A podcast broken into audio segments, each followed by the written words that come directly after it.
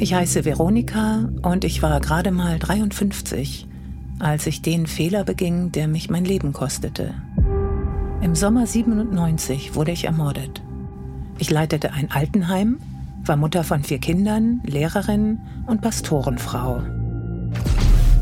Bitte schön, schon fürs nächste Konzert. Ich habe Menschen immer geliebt und ich hatte die Hoffnung, dass sie mich auch lieben. Genau das war mein Fehler. Manchmal geht Liebe nicht weit genug. Und manchmal geht sie zu weit. Wir müssen sie festnehmen.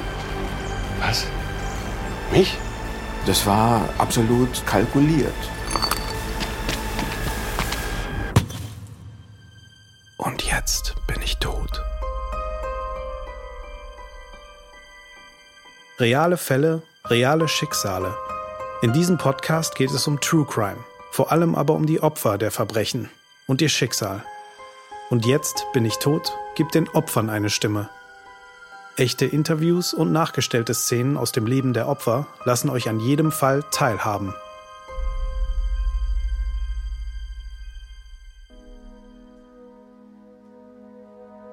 ...1997, das Jahr, in dem ich ermordet wurde, in Bayenrode. 500 Einwohner, eine Kirche und ein Mörder. War super. Danke. Ganz toll. Schön, dass ihr Zeit hattet. Wie erkennt man, dass jemand zu einem Mord fähig ist? Meinem Mörder habe ich so oft in die Augen gesehen und hatte keine Ahnung. All diese netten Menschen aus der Gemeinde, treue Schäfchen meines Mannes, des Pastors. Ach, das war wieder so toll. Sie müssen unbedingt auf Tournee gehen. Und meine Schäfchen im Stich lassen? Wer soll euch denn dann aus dem Schlaf klingeln am Sonntag? Wir sind seit 25 Jahren verheiratet.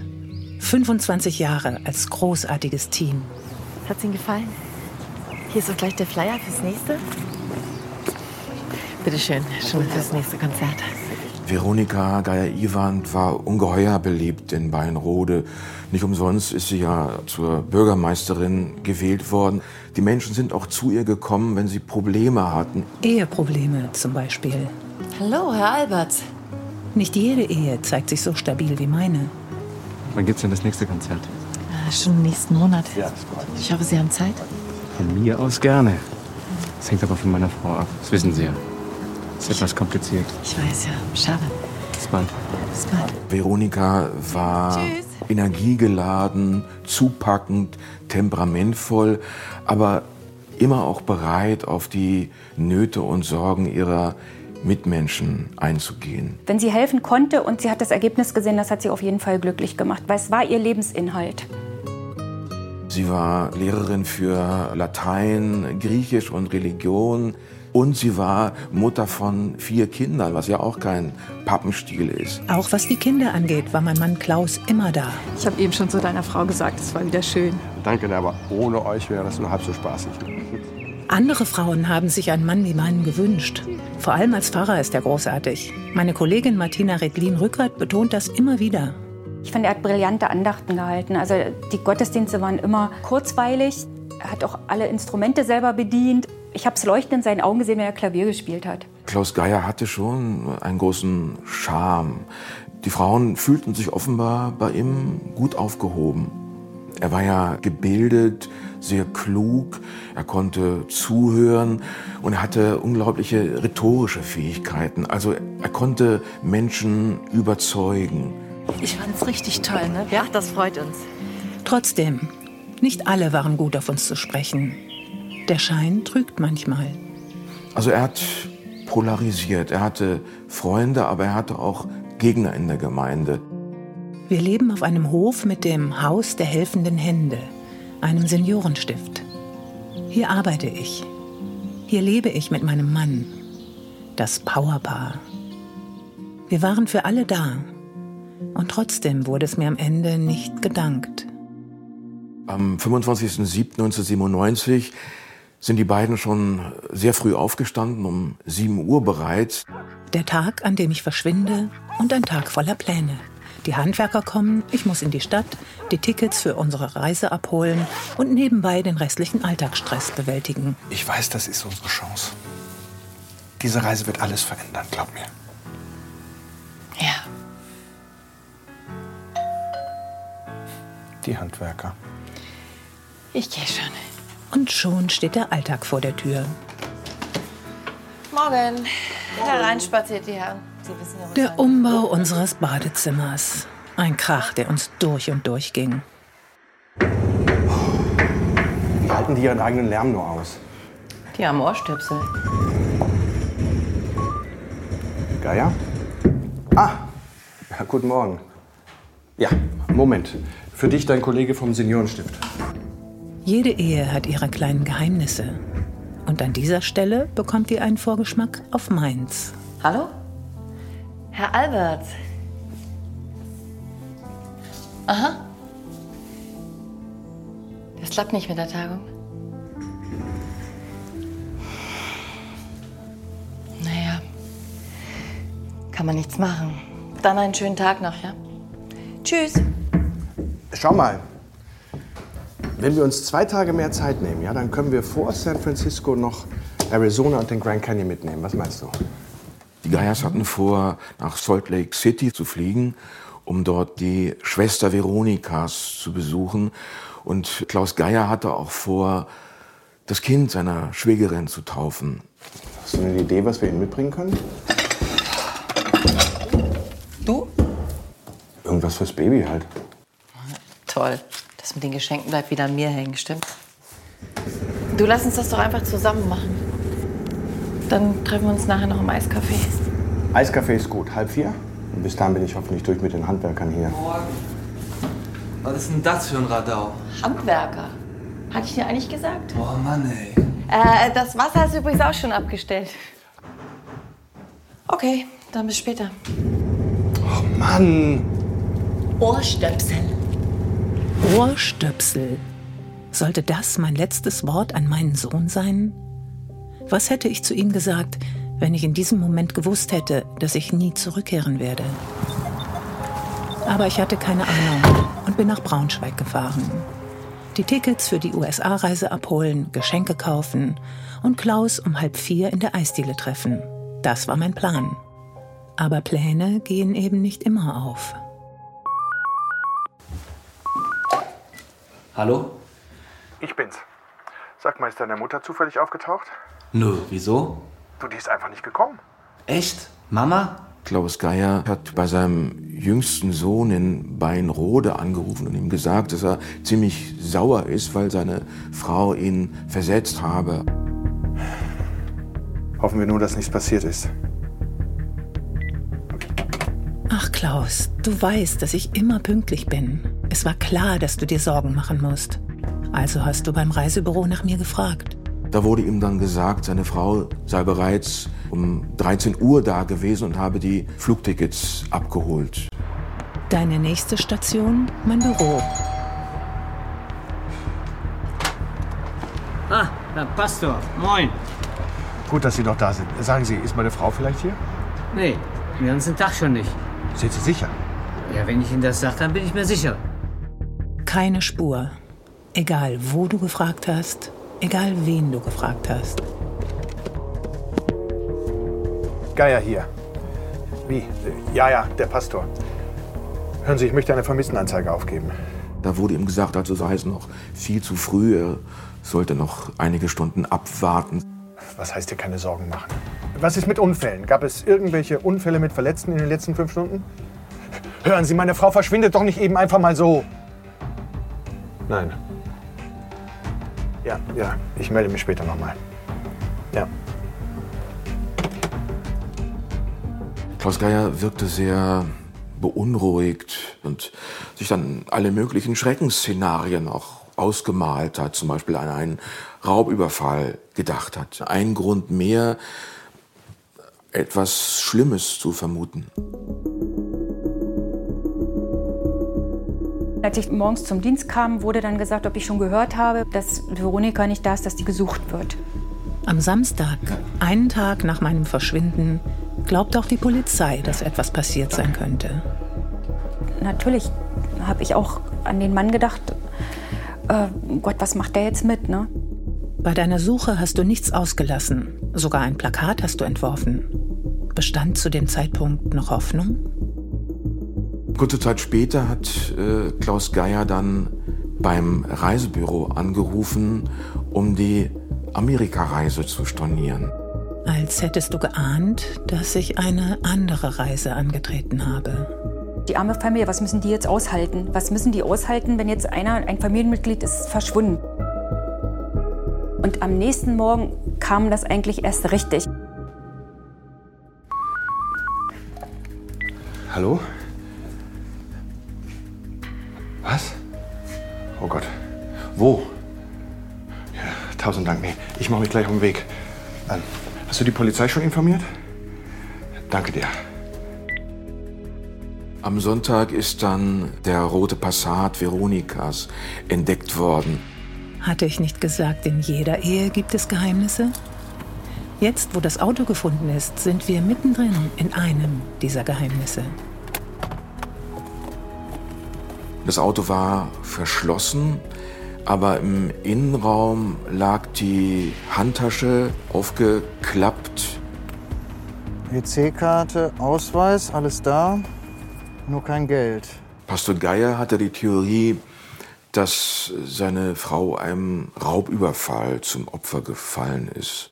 Ich weiß, Klaus, du wolltest eine einfache Erklärung, aber die gab es nicht. Und alle haben das gespürt. Da war die Polizei hier und hier sind alle durcheinander gelaufen. Jeder war aufgeregt. Die Leute haben Mitleid mit Klaus Geier gehabt, denn er war ja beliebt und äh, seine Frau war noch beliebter. Man hat sich also Sorgen gemacht in Weinrode.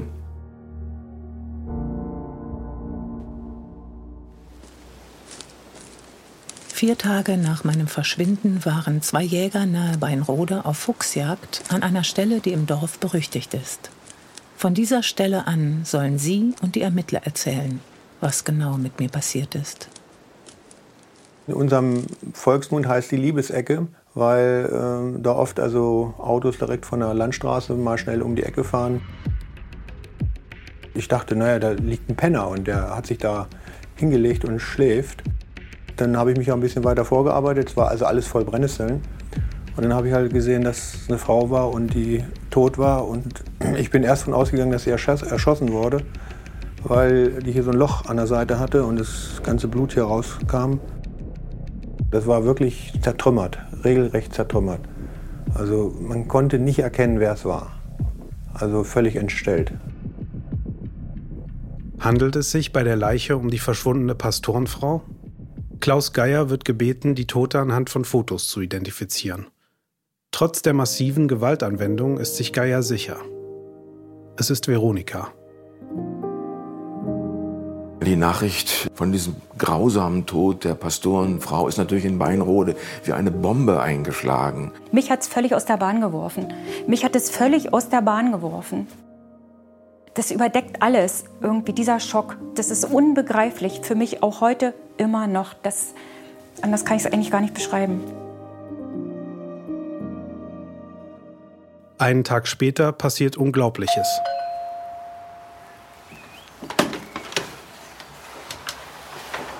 Ja, bitte? Herr Geier? Ich habe ja einen Haftbefehl. Wir müssen Sie festnehmen.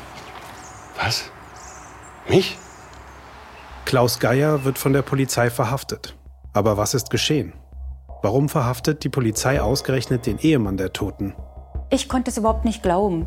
Für mich ist das so fern von allem, dass der Ehemann seine Frau umgebracht haben könnte und schon gar nicht Klaus Geier.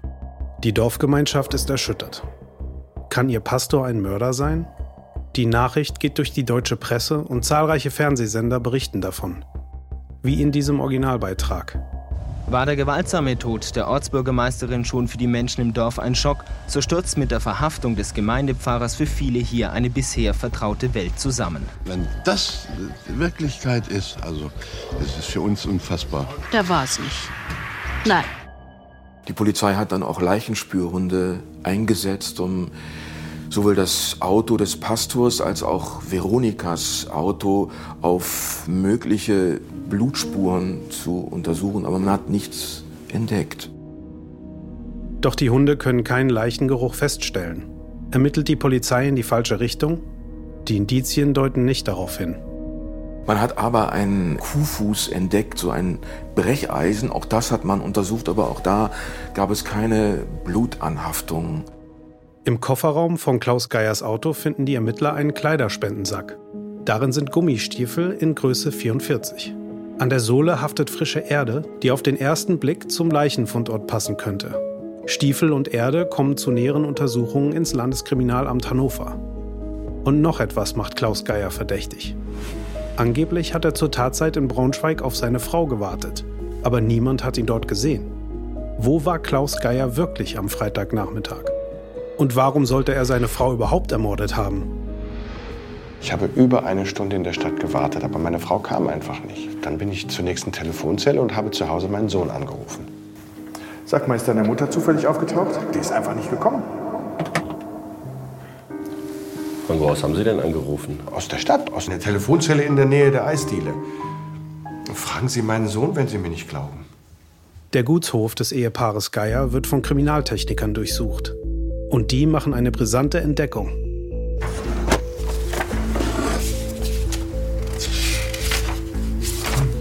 Liebesbriefe an den Pastor. Von unterschiedlichen Frauen. Er soll mehrere Geliebte wohl gehabt haben. Der Pastor und eine andere Frau. Plötzlich gibt es ein mögliches Mordmotiv. Das war wieder schön. Ohne euch wäre das nur halb so schön. Weil es so schön war, habe ich hier eine Extraspende. Ich weiß gar nicht, was ich mir mehr wünschen soll. Dass deine Frau zurückkommt.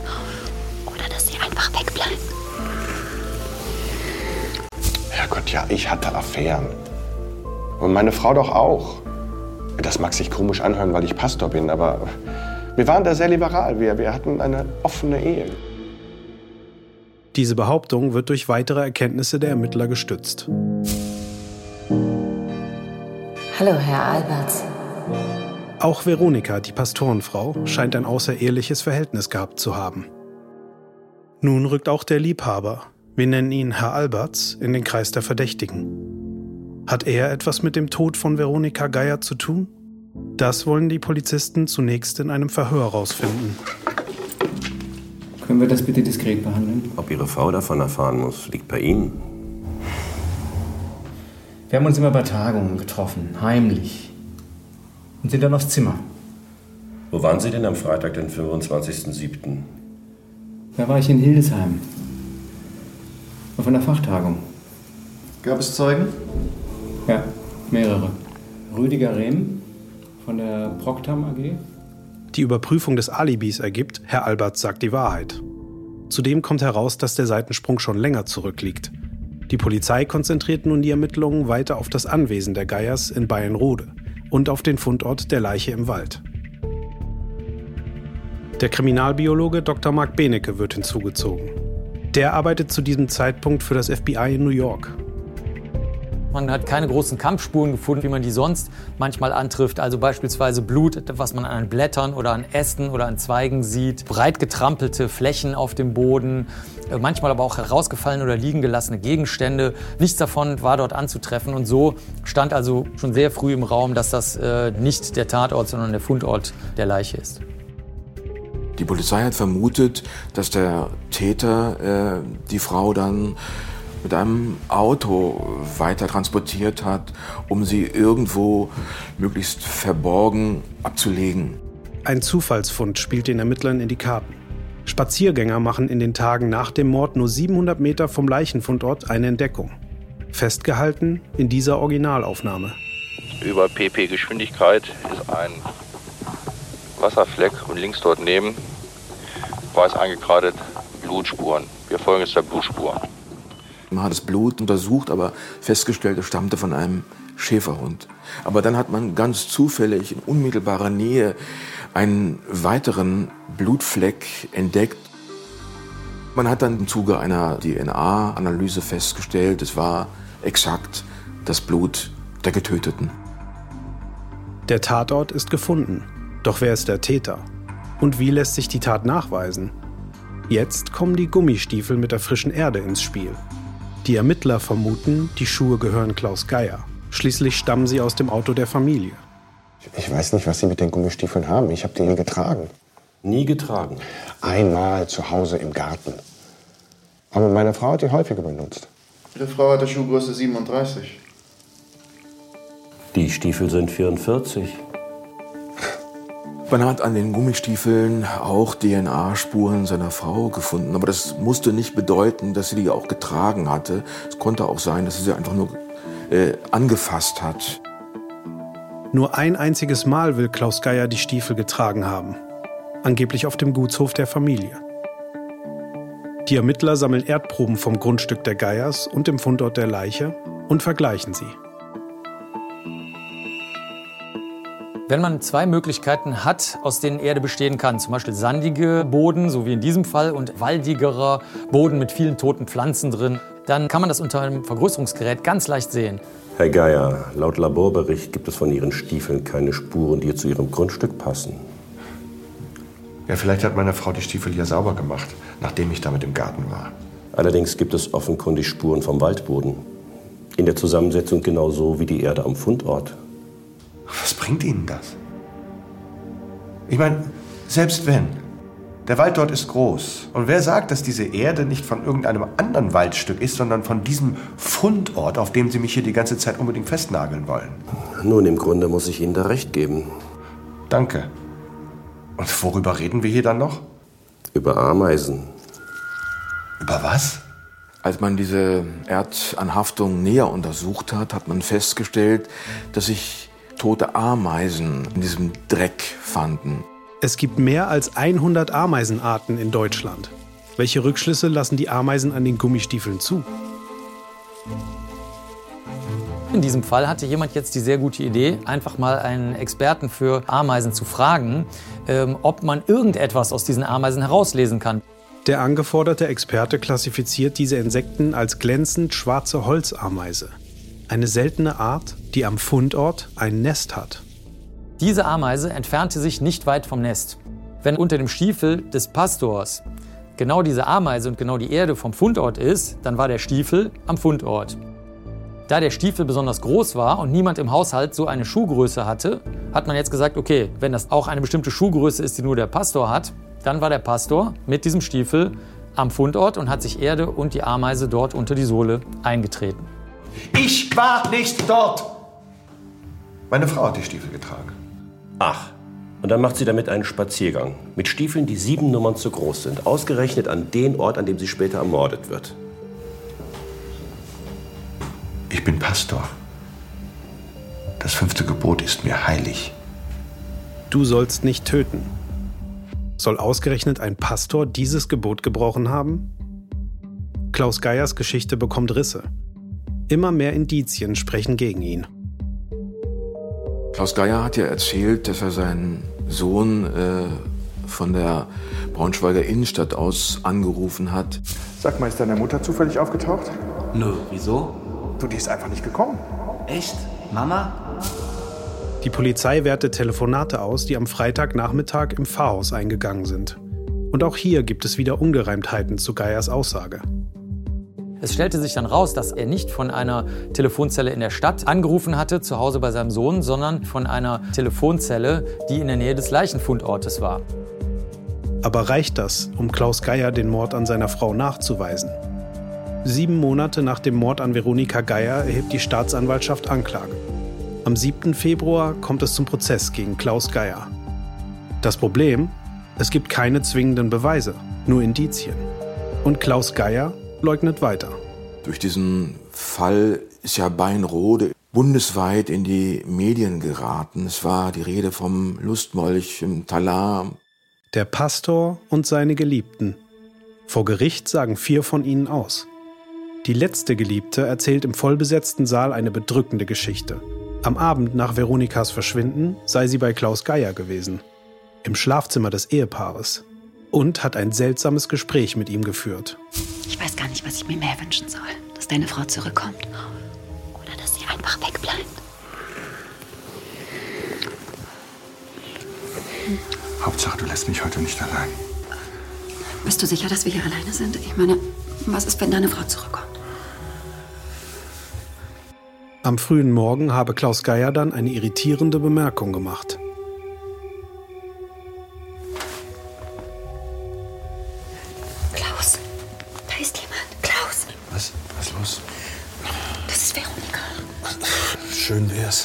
Das ist der Zeitungsbote. Komm, schlaf weiter. Was Was meinst du mit schön wär's? Die Worte schön wär's und seine Gelassenheit sind für das Gericht ein klares Indiz dafür, dass Klaus Geier vom Tod seiner Frau wusste und dass er sich seiner Tat bewusst war. Aber warum musste Veronika Geier sterben? Haben die Geiers tatsächlich einvernehmlich eine offene Ehe geführt oder waren die Seitensprünge Grund für Veronika, ihren Mann zu verlassen? Das Gericht vermutet, dass die gefundenen Liebesbriefe zu Streit geführt haben. Sie hat einen Liebesbrief gefunden. Da gab es also hinter den Kulissen dieser perfekten Ehe einiges an Zoff. Das war ja klar. Vor Gericht tritt eine Version zutage, die sich stark von Geiers Aussagen unterscheidet. Wie lange läuft das jetzt schon? Es ist schon wieder vorbei. Weil du jetzt eine andere Geliebte hast? Nein. Ich glaube, dass wir es noch mal versuchen sollten. Wie häufig soll ich dir noch verzeihen? Es war das letzte Mal, glaub mir. Lass uns diese Reise machen, ja? Es noch einmal von ganz vorne anfangen. Gib uns diese Chance. Für Veronika Geier ist das Maß voll. Schon seit Jahrzehnten betrügt der Pastor seine Frau. Auch der Jäger, der Veronikas Leiche in der Nähe der Liebesecke gefunden hat, erinnert sich vor Gericht an den Pastor und dessen Liebeleien. Weil äh, wir als Jungs da immer in der Liebesecke so ein bisschen äh, geguckt haben, wenn da Liebespärchen war, dann haben die belauscht. Und da war der Pastor auch schon damals bei, als wir äh, Kinder da immer äh, gespielt haben. Veronika Geiers Seitensprung wirkt dagegen wie Verzweiflung. Eine verletzte Frau, der die zahlreichen Liebschaften ihres Mannes zu viel sind. Das Gericht ist überzeugt, dass das Ehepaar an den Stadtrand von Braunschweig gefahren ist, weil Veronika einen Schlussstrich ziehen wollte. Was willst du denn jetzt hier? Klaus, ehrlich, wir müssen mal reden. Es war doch alles klar. Es war alles klar. Das Einzige, was dich interessiert, ist doch, wie du dein Ding durchziehen kannst. Ich habe mich doch entschuldigt. Ich weiß, dass ich dich verletzt habe. Ich rede hier nicht nur von meinen verletzten Gefühlen. Du setzt alles aufs Spiel, was ich mir hier aufgebaut habe. Was meinst du damit? Ach komm, du weißt doch, wie die Leute hier im Ort auf mich schauen. Bürgermeisterin, Lehrerin. Was denkst du, wie die tratschen? In der Öffentlichkeit, da stehe ich doch immer zu dir. Ach, lass das, ich will das nicht mehr. Was meinst du damit? Ich lass mich scheiden, Klaus. Dann kannst du endlich machen, was du willst. Das kannst du nicht machen. Doch, das kann ich. Und du bist selbst dran schuld. Ist dir klar, was das für mich bedeutet? Siehst du, das ist genau das, was ich meine. Eine Scheidung hätte zur Folge gehabt, dass er seine Fahrstelle hätte verlassen müssen. Diese ganze Welt, die er sich da in Weinrode aufgebaut hatte, wäre zusammengebrochen und es hätte für ihn zu einem Scherbenhaufen geführt. Lass uns fahren. Wir müssen noch ins Reisebüro die Flüge stornieren. Veronika, bitte!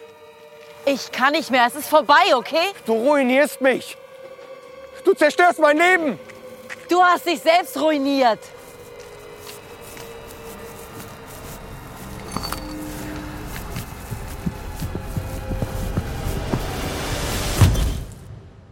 Daraufhin hat er sie dann ins Auto gepackt, 700 Meter weitergefahren und in einem Waldstück abgelegt und festgestellt, sie lebt noch und hat dann nochmals auf sie eingeschlagen. Im Anschluss versucht der Geistliche den Eindruck zu erwecken, er sei in tiefer Sorge. Sag mal, ist deine Mutter zufällig aufgetaucht? Ist meine Frau vielleicht hier? Hören Sie, ich möchte eine Vermisstenanzeige aufgeben. Das war absolut äh, kalkuliert. Am 16. April 1998 wird Klaus Geier wegen Totschlags im Affekt zu einer Haftstrafe von acht Jahren verurteilt. Gestanden hat der Geistliche die Tat nicht. Doch dem Gericht reichen die zahlreichen Widersprüche und Indizien. Für mich war das Besondere auch, dass da ein Mensch angeklagt war, dem ich dieses Verbrechen auch nicht zugetraut habe, der so überzeugend vor Gericht wirkte, dass ich ihn tatsächlich für unschuldig gehalten habe. Es ist auch deutlich geworden, dass Klaus Geier darunter gelitten hat, im Schatten dieser so beliebten, erfolgreichen Frau zu stehen. Ich werde Veronika immer als lebensfrohe äh, Frau im Gedächtnis behalten, die, die sich um Menschen gekümmert hat. Es war ja immer daran gelegen, etwas Gutes für diese Welt zu tun. Und das wird mir auf jeden Fall immer in Erinnerung bleiben. Also ich freue mich, wenn ich an sie denke, weil, weil sie hat was Gutes hinterlassen. Im November 2002 wird Klaus Geier wegen guter Führung vorzeitig aus der Haft entlassen. Ein Jahr später verstirbt er an Krebs. Bis zu seinem Tod behauptet der Pastor, seine Ehefrau Veronika nicht getötet zu haben. War es ein Fehler, mich auf die Liebe von Menschen zu verlassen? Auf Klaus, auf seine Geliebten, auf alle die, die geschwiegen haben? Vielleicht würde ich noch leben, wenn ich misstrauischer gewesen wäre. Wenn ich genauer hingesehen hätte. Wenn ich mich nicht am Waldrand mit einem Mann getroffen hätte, der sich immer mehr geliebt hat als mich. Wer weiß. Doch nicht ich habe den Fehler begangen, sondern er. Das war Und jetzt bin ich tot. Vorab zum Durchbingen auf RTL Plus und anschließend überall, wo es Podcasts gibt. Ein Podcast von RTL Plus, produziert von der 2425 TV und Medienproduktion in Zusammenarbeit mit der RTL Audio Alliance sowie der RTL News GmbH. Recherche RTL News GmbH. Sprecher Christopher Koch. Opferstimme Julia Berhold. Dramaturgie und Skript Jessica Bastron. Regie Hörspielszenen Oliver Moser und Marc Rabe. Mit den Stimmen von Karl Bruchhäuser, Martin T. Haberger und Nele Savita Voigt. Redaktionsleitung Audio Alliance Ivy Hase. Redaktionsleitung 2425 TV und Medienproduktion Sibylle Poggemann. Postproduktion und Sounddesign Jessica Bastron und Tim Hildebrand. Mischung André Loy. Executive Producer RTL Plus Christian Schalt und Andrea Zuska.